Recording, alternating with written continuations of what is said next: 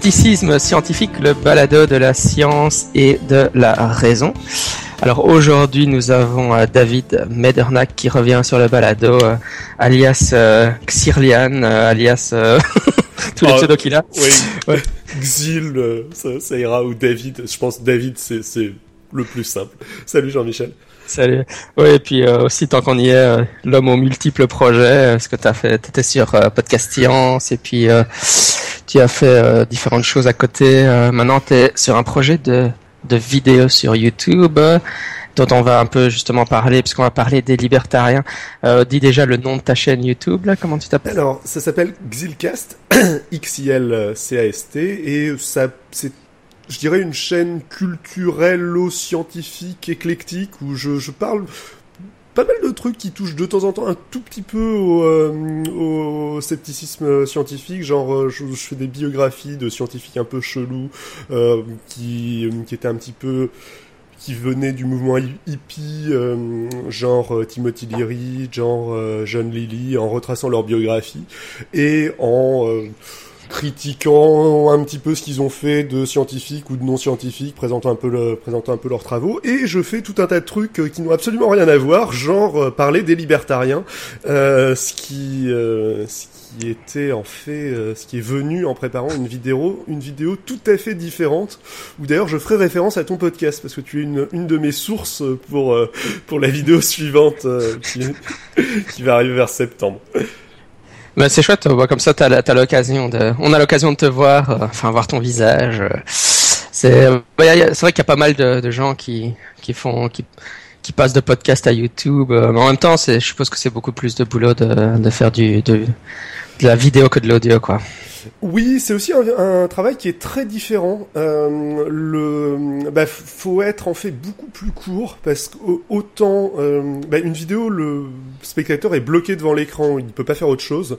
Euh, du coup, il va pas forcément accepter d'être bloqué devant l'écran pour euh, un temps qui est normal pour un podcast audio, qui est euh, disons de 40 minutes, euh, une heure. sur pour une vidéo, je pense une, une, vidéo de 20 minutes, ça va déjà être une vidéo très longue. Donc, faut déjà penser ça différemment, faut tout écrire, c'est beaucoup moins, ça laisse beaucoup moins place à, à l'improvisation et il y a énormément de boulot de, de montage, mais en même temps c'est euh, c'est assez sympa. Enfin moi j'étais très enthousiaste quand j'ai commencé à jouer avec euh, les logiciels de montage, j'y connaissais rien. Et je disais oh on peut faire bouger des trucs, trop fort. et là ça me met un noir, génial. Voilà. mais euh, ouais, ouais, non, c'est, c'est. Moi, j'ai un peu ça en fait. Hein. J'ai, du mal à rester devant mon écran. Euh, et je préfère l'audio à, l'écoute parce que c'est vrai que par exemple il y a, y a, pas mal de gens qui font des parties de jeux de rôle comme nous on en fait parce que c'est vrai j'ai oublié de dire mais David évidemment est sur JDR euh, Club Jeux de rôle le podcast de jeux de rôle qu'on fait euh, maintenant avec, quelques-uns en plus et euh, et alors ils le font en, vidéo mais je me vois mal m'asseoir devant écran d'ordinateur pour regarder des mecs jouer une partie de jeu de rôle pendant pendant six heures ou comme ça. Enfin c'est c'est je trouve que finalement l'audio ça reste le meilleur euh, le meilleur moyen de enfin c'est plus gai euh, d'écouter de, l'audio dans une voiture. Enfin c'est je, suis d'accord. Enfin j'écoute beaucoup plus en quantité euh, d'audio que de euh, que de vidéo ne serait-ce parce que le bah, l'audio je peux l'écouter quand je fais mes courses je peux l'écouter quand je prépare à manger je peux l'écouter quand je peux dans mes transports je peux même l'écouter de temps en temps quand je fais du boulot qui est pas qui me demande pas une concentration intellectuelle trop importante donc c'est c'est euh, oui, ça s'écoute beaucoup plus facilement. Je suis d'accord. Ah ouais. Parfois, je me retrouve à mettre des vidéos YouTube comme ça euh, en en fond audio. en fond audio, ouais, ça m'arrive aussi. Ouais. Pas besoin des images pour ça, franchement. Cool. Ben écoute, euh, oui, pour pour en venir à notre sujet, c'est vrai que je t'ai invité parce que tu as fait entre autres une vidéo donc sur euh, les libertariens, euh, qui est un sujet qui qui intéresse les sceptiques de manière un peu connexe puisque euh, il y a un certain nombre de, de sceptiques assez célèbres comme Michael Shermer, Penn Teller, etc., qui sont des libertariens. Enfin évidemment, c'est pas c'est des gens qui ont de l'influence dans dans le mouvement sceptique américain.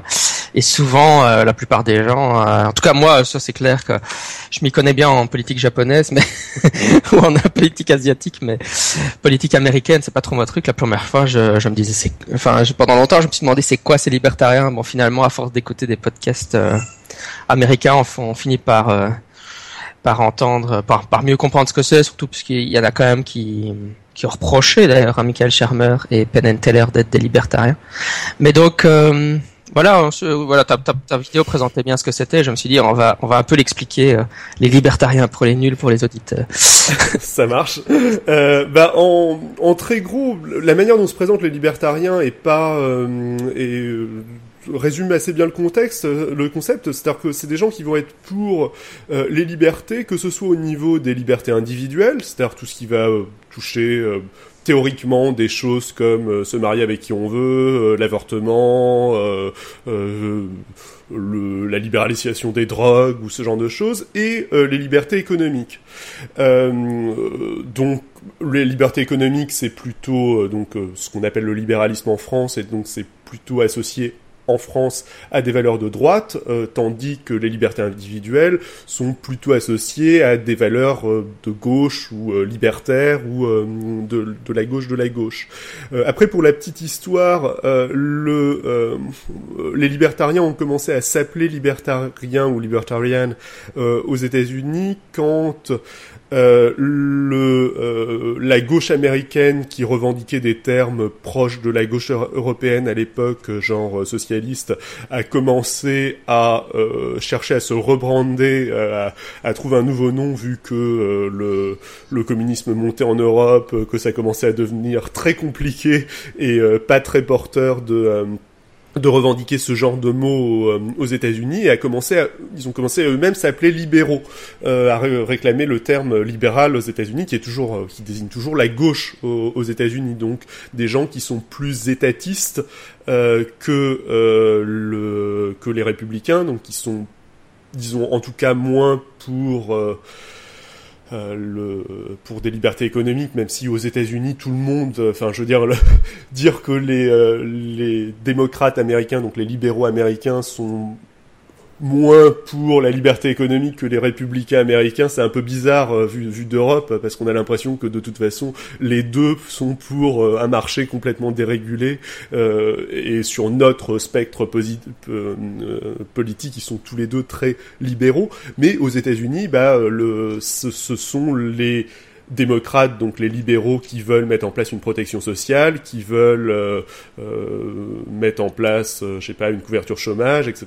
De, des, des, éléments qui sont vus comme allant à l'encontre d'une liberté totale du marché que veulent euh, les libertariens euh, aux États-Unis. Alors j'ai fait un petit panorama qui est qui est assez large. Euh, Veux-tu que je, je précise quelque chose en particulier ou je continue euh, non, non, j'avais juste pour revenir peut-être un peu en arrière, c'était vraiment basique de chez basique.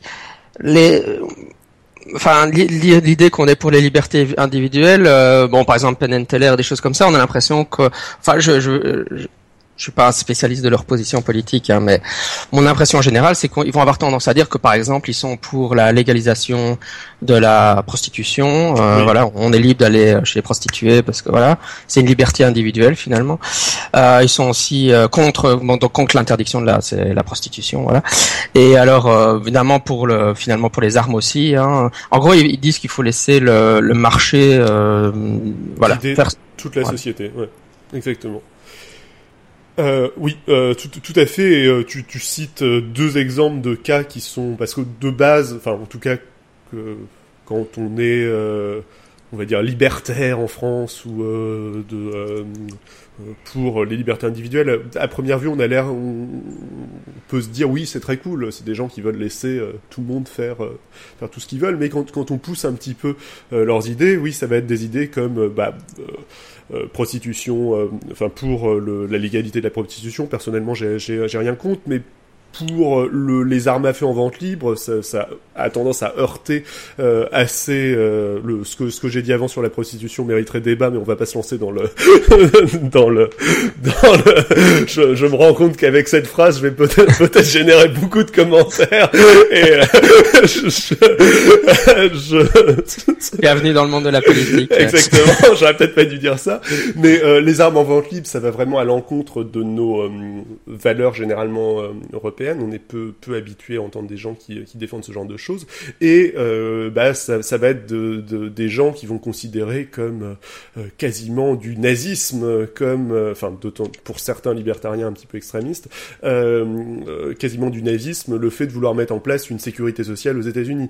alors que pour nous, ça la plupart d'entre nous, ça nous semble une, euh, un, un, des rôles basiques de l'État. Ça va être des gens aussi qui vont souvent être contre euh, l'éducation publique qui vont partir du principe que l'éducation devrait être uniquement privée euh, et euh, s'organiser bah, euh, selon les volontés de chacun et les rassemblements de chacun, ce qui a bon, pour moi des, des, des, des, conséquences qui font, qui font un petit peu peur et ils vont être assez proches de certains courants comme le courant minarchiste, donc des, des, gens qui veulent, qui veulent basiquement réduire le, réduire l'État à ses fonctions minimales euh, qui vont être euh, grosso modo la justice, la police, l'armée et, euh, et c'est c'est à peu près tout. après ce qui est ce qui est assez intéressant dont je parlais pas mal dans la vidéo et qui se rapproche un petit peu plus peut-être de de questions qui tournent autour de l'athéisme et que enfin qui, qui fait peut-être pas mal le lien avec le, le scepticisme. Euh, c'est euh, le lien avec euh, le courant objectivisme, objectiviste d'Ayn Rand, qui est quelque chose d'assez proche, mais qui n'est pas exactement la même chose. Alors, Ayn c'est une philosophe américaine qui va développer bah, à peu près les, les, mêmes idées. Elle est morte hein, depuis quelques décennies maintenant.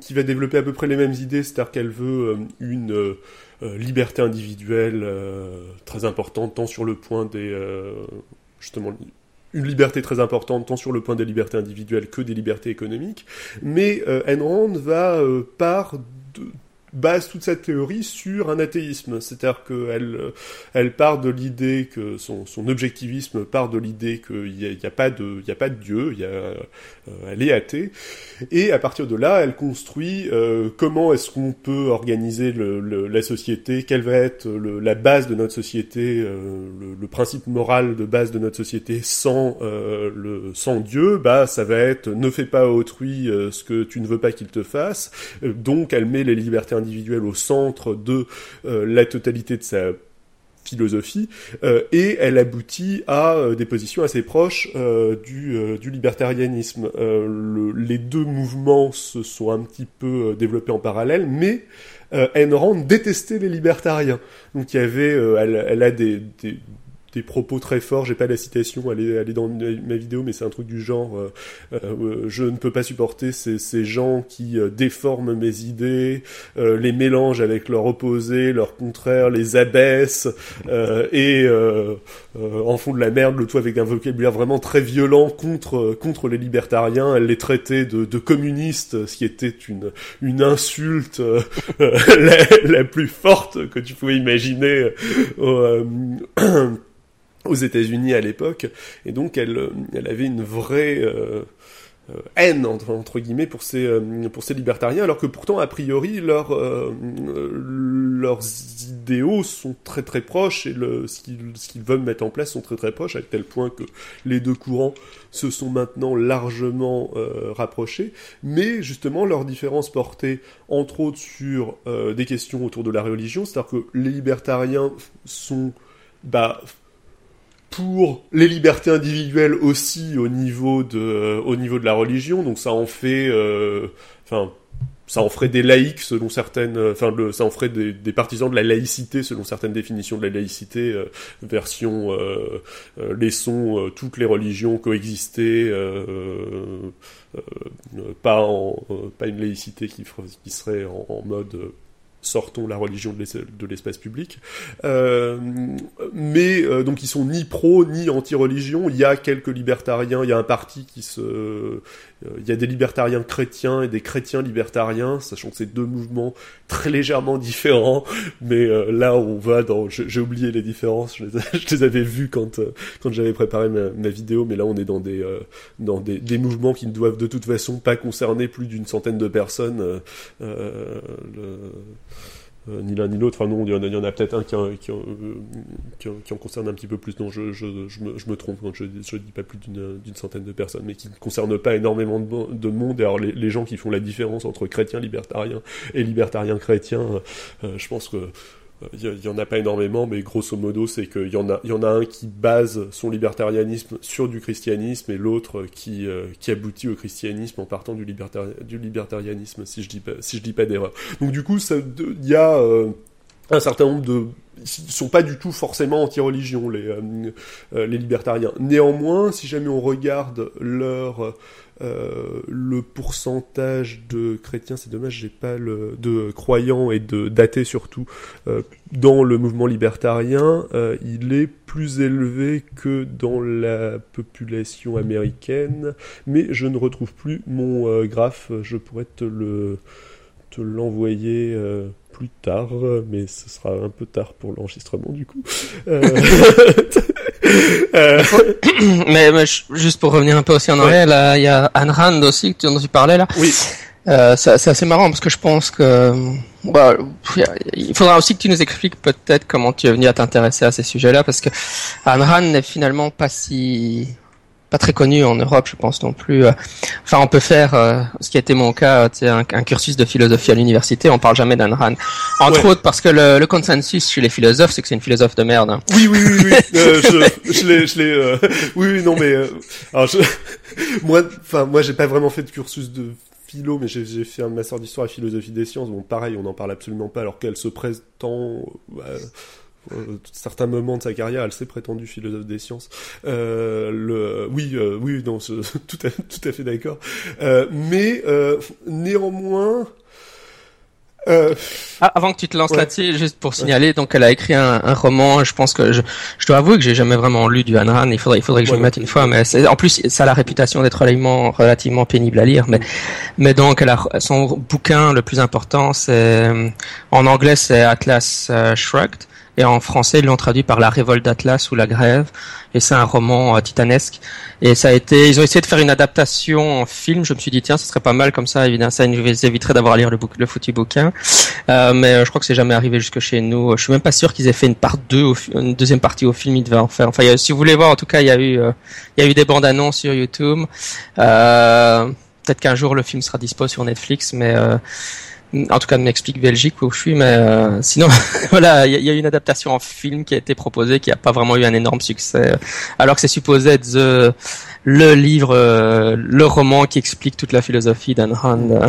Exactement. Et sinon, si jamais vous voulez une- un petit aperçu d'Ayn Rand et que vous jouez à des jeux vidéo, vous pouvez, vous pouvez jouer à Bioshock, euh, le, le premier Bioshock, qui est en gros euh, une critique d'une d'une utopie d'Ayn Rand.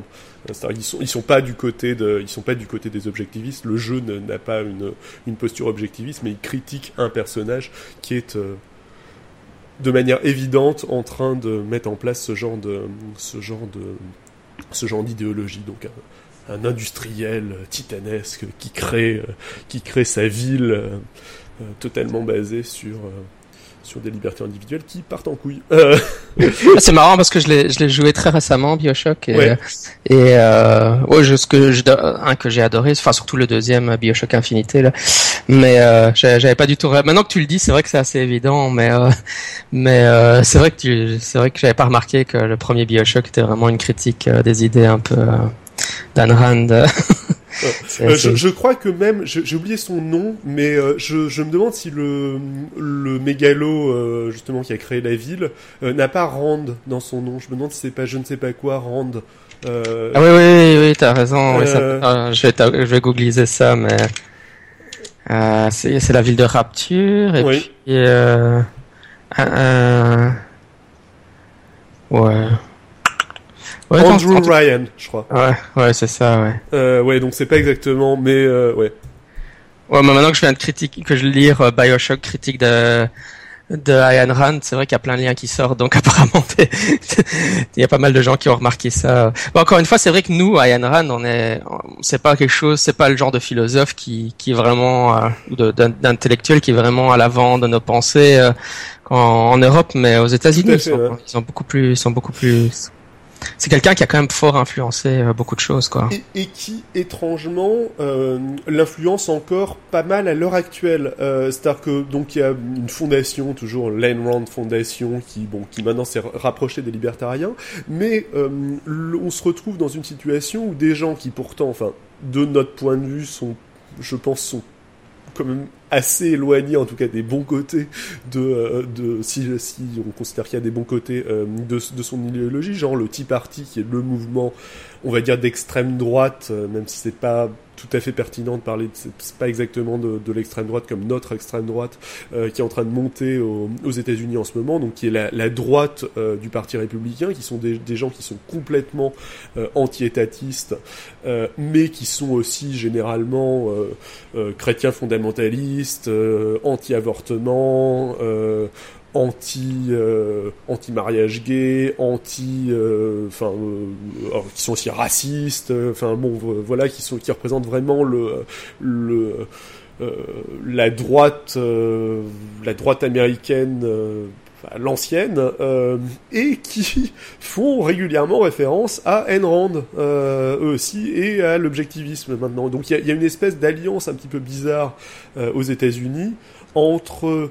Alors, bon, je me rends compte que j'ai pas parlé d'un truc. Politiquement parlant, aux États-Unis, il y a deux partis libertariens. En gros, il y a, enfin, non, il y a un parti libertarien qui est un parti indépendant, sachant que les partis indépendants aux États-Unis euh, ne euh, représentent pas grand-chose euh, lors euh, lors des élections, c'est-à-dire qu'ils font un score. Je crois que le parti libertarien aux dernières élections présidentielles a réussi à faire 0,99%, ce qui est ce qui est pas grand-chose.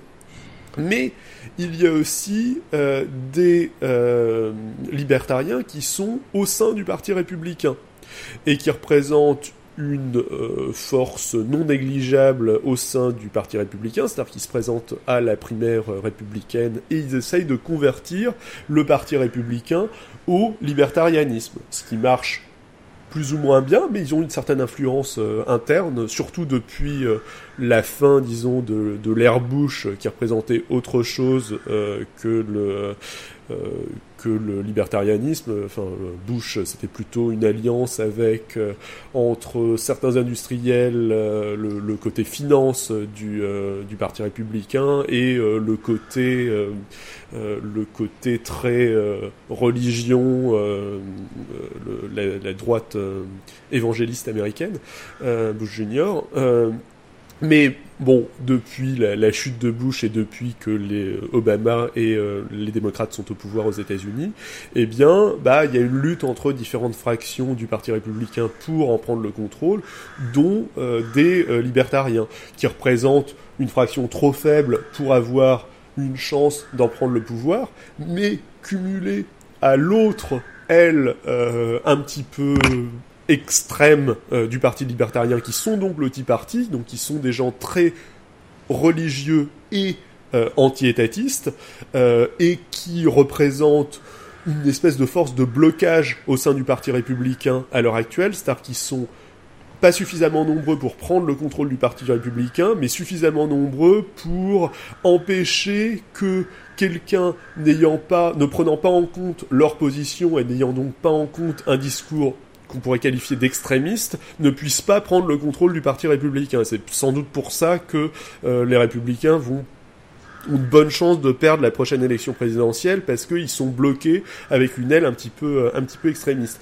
Et étrangement, le Tea Party et euh, les libertariens du Parti républicain échangent régulièrement des idées et ces deux courants qui étrangement au sein du Parti républicain se rapproche un petit peu, c'est-à-dire que euh, le euh, le prend le côté anti-étatiste des libertariens et les libertariens du Parti républicain sont de moins en moins anti-religieux, euh, c'est-à-dire que euh, leur candidat dont le nom m'échappe euh, à l'instant euh, était avant pro-avortement, par exemple, ce qui est une, une posture assez logique euh, si on est libertarien, euh, et maintenant à euh, des discours anti-avortement, etc., parce que bah, il cherche à séduire ce nouvel électorat qui est assez proche de ses idées. Et bon, donc c'est tout un tas de gens qui font régulièrement référence maintenant à Ayn Rand comme un, modèle de, de, personnes ayant tout compris avant tout le monde ce qui est un petit peu ironique, sachant que, je veux dire, la dernière crise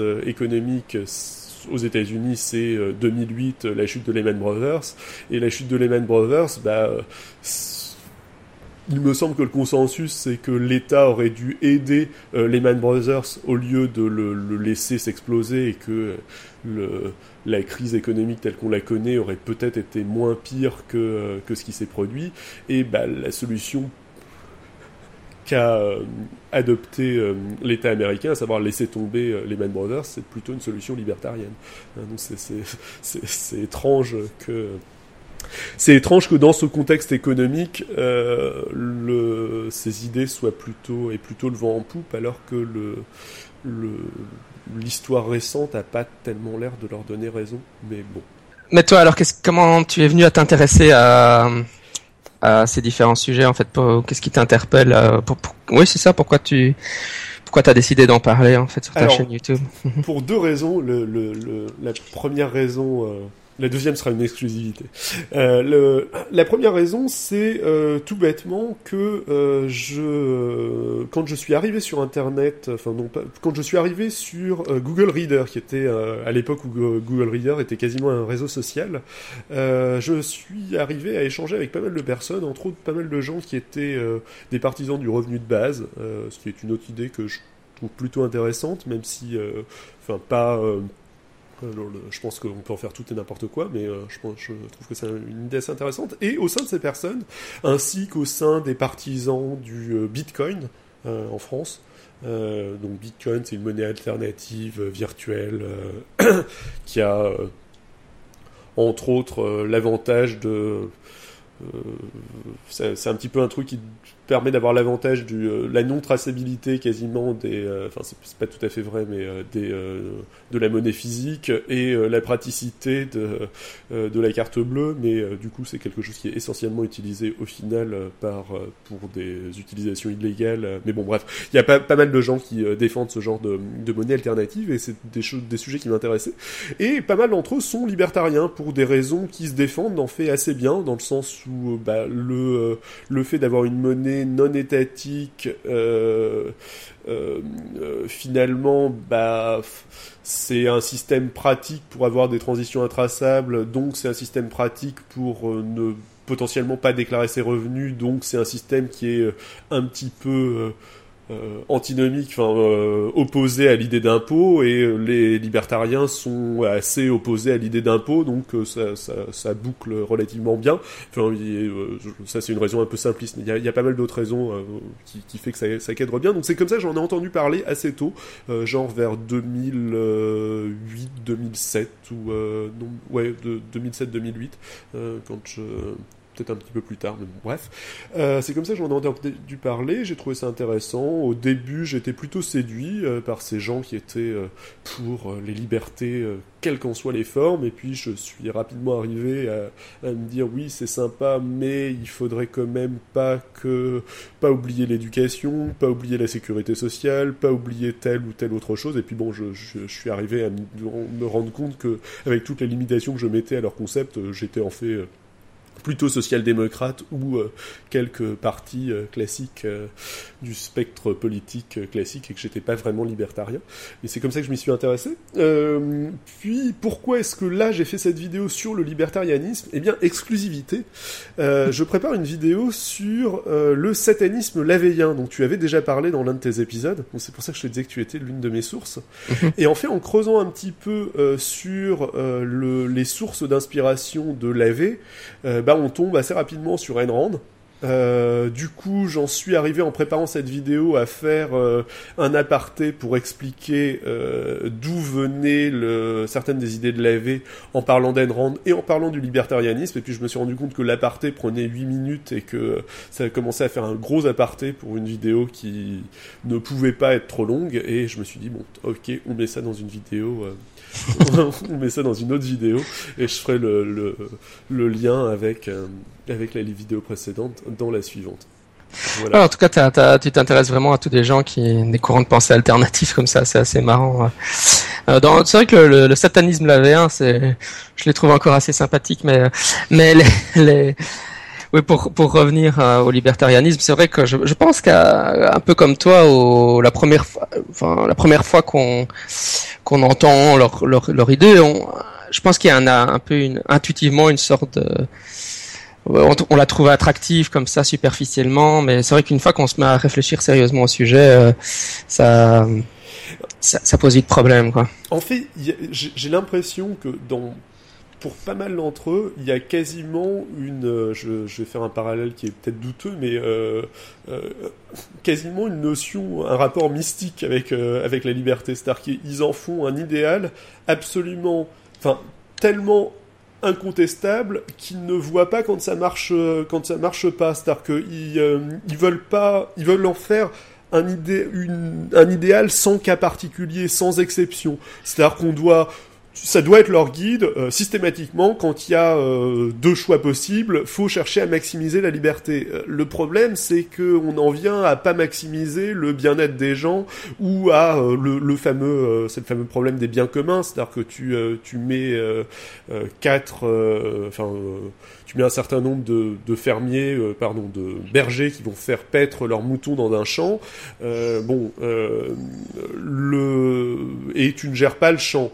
Euh, chaque mouton, chaque berger a intérêt à faire paître le plus de ses moutons possible pour qu'ils soient le, le, plus gras possible euh, et le, plus de valeur possible. Le problème, c'est que si jamais tu ne régules pas ça et que chaque mouton fait ça à sa manière, bah tu vas te retrouver avec de, un champ qui va rapidement ne plus pouvoir être complètement asséché, l'herbe qui va être totalement bouffée et la totalité des moutons qui vont mourir parce qu'il y aura plus de, il y aura plus la ressource de base qui aura été qui aura été, euh, qui aura été épuisé. C'est le problème des biens communs, c'est un problème classique euh, en économie, je crois, entre autres.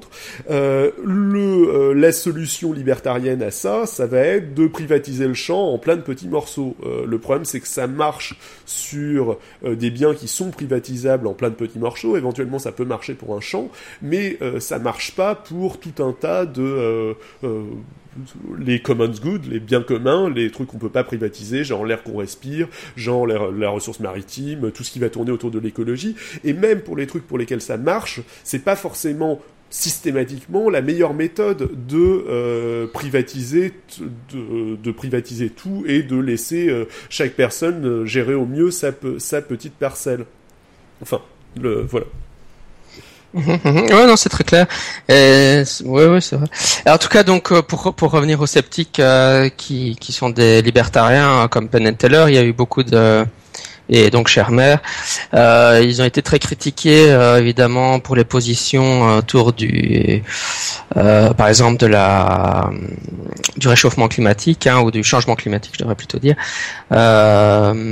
évidemment parce qu'ils étaient très influencés par par euh, un think tank euh, libertarien euh, qui était très opposé à l'idée qu'il y ait un changement climatique. Donc, et oui, il y, a eu toutes sortes de, de, de choses comme aussi dans Penn and Teller sur sur les cigarettes. Enfin, enfin, donc dans, dans, leur émission de TV, il y avait quand même des moments où ou leur émission. Bon, enfin, ça c'est assez inévitable. C'est toujours les moments où euh, il y a des, des enfin, je, je, sais pas, je pense des interférences entre le scepticisme et des courants politiques. Mais euh, c'est vrai que voilà, il y avait des épisodes de, l'émission de Penn and Teller, euh, bullshit, ça s'appelait. Hein, qui où, c'était clairement entre guillemets la ligne du parti libertarien qu'ils énonçaient plus que et je, je, pense qu'il y avait quand même un recouvrement énorme hein, dans le mouvement sceptique et libertarien c'était quand tu voyais les chiffres il y en avait quand même un, un, nombre très important. Et alors, euh, finalement, Schermer, euh, Penn Teller, je n'ai jamais rien lu de la sorte, mais Schermer a fait un mea culpa euh, euh, que j'ai sous les yeux. En... Il, il, a changé son avis sur le changement climatique euh, assez tardivement, mais il l'a fait. Hein. Et euh, en 2013, il a écrit un article dans Scientific American, dans sa rubrique de Scientific American, qui s'appelle When, Science Doesn't Support Beliefs. Et donc euh, où il explique, voilà, mes, mes croyances, je traduis sauvagement, hein, donc mes croyances libertariennes ne m'ont pas toujours servi correctement comme toutes les personnes qui ont des convictions idéologiques fortes, euh, j'ai découvert que souvent elles écrasaient mais les faits scientifiques. Euh, on appelle ça euh, motivated reasoning, donc là, le raisonnement motivé. Et donc il cite comme exemple le gun control, donc le, le, problème des armes, et puis le changement climatique. Et donc c'est un peu son ça a été son son mea culpa d'avoir été un libertarien. c'est quand même assez fort que. Enfin, il faut il faut rendre à Chermer ce qui est à Chermer, c'est qu'il a quand même fait un texte comme ça, quoi. C'est clair, c'est génial, et c'est exactement ce que je voulais dire par euh, et euh, beaucoup mieux exprimé que moi euh, quand je parlais de un quasi mysticisme et une idéologie de la liberté à tout prix. C'est un cas où bah, ces au lieu de se de réfléchir si euh, le euh, réchauffement climatique est, existé ou non, puis éventuellement essayer d'y appliquer ou de voir qu'il pouvait pas y appliquer des solutions libertariennes, il s'est il, a fait une espèce de raisonnement inverse, enfin non conscient, qui était le euh, réchauffement climatique pose un problème pour appliquer des, des idées libertariennes, donc il n'y a pas de, de, de, de réchauffement climatique, ce qui bien évidemment est un raisonnement fallacieux. Oui, et c'est vrai qu'il a, il a, c'est intéressant parce qu'on peut tracer toute sa réflexion au cours des années, son, comment il a évolué de ce côté-là, et euh, il y, a, il y a, cette idée aussi de, de marché qu'il faut déréguler le marché, que le marché, euh, ouais, que le marché va prendre soin de tout. Et finalement, je crois que certains des critiques euh, de, de, de de ce côté-là, dans du courant sceptique, disaient ouais, mais le, ça fait le, le marché, c'est quasiment, enfin, c'est quasiment, c'est une main invisible, c'est un, une sorte de dieu comme ça. On a une sorte de confiance que tout va toujours s'arranger si on laisse le marché faire, alors que finalement, on n'a pas vraiment de raison rationnelle de penser que que ça sera le cas, quoi. Ouais.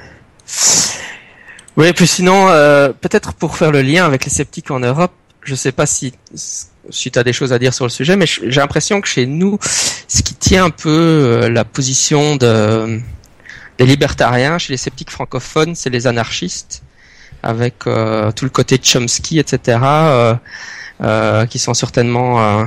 Bah, Chomsky, en fait, le je, je, voulais pas dire que Chomsky était un libertarien ou qu'il défendait des idées libertariennes ou que ses idées étaient aussi problématiques que celles des libertariens. je voulais juste faire un comparé, c'est-à-dire qu'aux États-Unis, une grande partie des sceptiques sont libertariens et en Europe, une grande partie des sceptiques semblent être euh, euh, anarchistes. C'est grosso modo tout ce que je disais. Oh, avant, avant, avant qu'on ne m'envoie des tomates à la fille.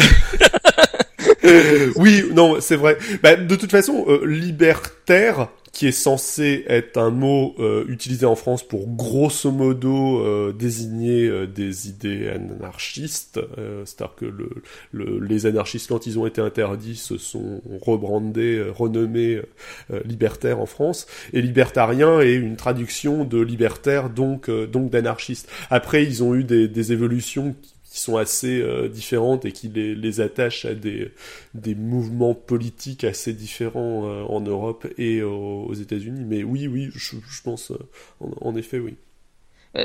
Oui, parce que là, je rentre dans les choses vraiment que je que je connais pas bien, mais est-ce que tu pourrais voir un peu qu'est-ce qui quelles seraient ces différences dans les dans, parce que là tu dis que c'est c'est similaire mais il y a eu des évolutions. Quelles seraient ces bah, évolutions le, euh, le, les anarchistes sont vraiment euh, en France euh, attachés aux idées de la gauche de la gauche euh, et vont euh, le tu vas il va y avoir l'idée de fédération alors c'est un sujet que je maîtrise pas non plus euh, forcément totalement hein.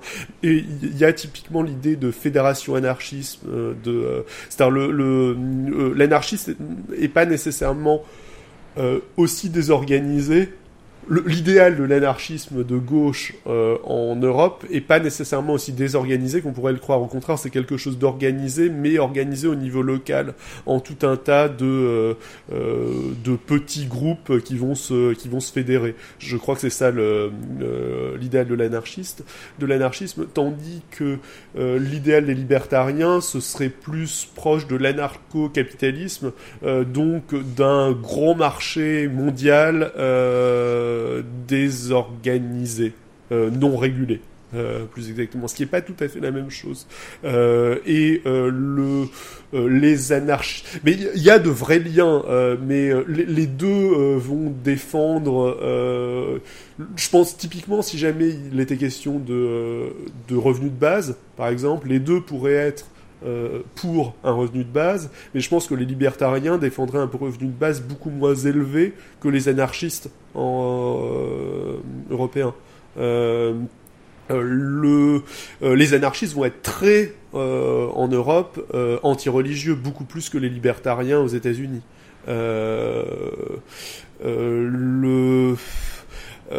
et euh, je veux dire, il y a, y a, régulièrement le, le, les anarchistes européens évoluent dans les mêmes sphères que, euh, disons, les trotskistes, euh, tandis que le, tu, tu parles de trotskisme à un libertarien américain, il fait une crise cardiaque, quoi. Tu, bon, déjà, il sait pas ce que c'est, donc ça, ça, te donne un petit peu de chance. Puis après, tu dis, c'est quelqu'un qui était approche de Lénine qui était plus à gauche que Staline et du coup il, a fui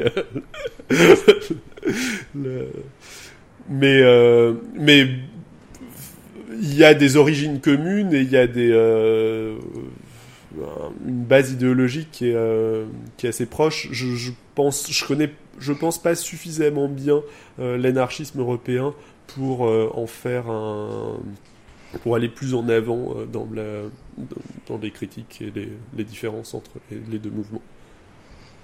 Ouais, mais c'est bien. Je pense que de toute façon on essaie, on, effleure un peu les sujets. C'est clair que c'est clair que c'est des sujets sur lesquels on peut certainement développer beaucoup plus. Euh, mais euh, juste, je pense qu'on a bien, on a bien fait le tour. Ça, ça permettra peut-être aux, aux, éditeurs, en tout cas, d'avoir une idée de ce que ce que recouvrent ces étiquettes et, et simplement de mieux comprendre. Euh, bah voilà, quand ils lisent euh, Charmer était libertarien ou Penn and Teller sont des libertariens, qu'est-ce que qu'est-ce que cela veut dire et pourquoi certains des sceptiques ont ont des problèmes, certains sceptiques ont des problèmes avec ça, quoi, par exemple?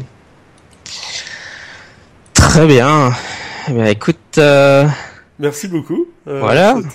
C'était très agréable. enregistré comme d'habitude. Non, nos fameux, on aura fait un épisode de politique. Je pense, je pense que je pense que plus le temps passe, plus je me rends compte que c'est inévitable de faire des épisodes de politique hein, et de scepticisme, parce qu'on va dire c'est le scepticisme n'est pas finalement fortement influencé par par tout ça. Donc euh, comme comme les, les exemples de Charmer le montrent, quoi. On, on, pourrait on pourrait espérer d'être être des esprits désincarnés euh, qui euh, qui sont capables d'évaluer les données scientifiques sans sans avoir d'idéologie politique qui les influence, mais voilà, même Charmer, ça n'a c'est plus difficile à dire qu'à faire, quoi. Exactement. Euh, je, je, suis, je, suis tout, je suis tout à fait d'accord. Euh, sans arrêt des interactions. Enfin, même, euh, même sans parler de scepticisme, même en matière de science et, et politique, les, les deux. il y a des interactions permanentes. Bon, en tout cas, c'était très sympa. et merci, beaucoup, de, merci beaucoup de m'avoir invité.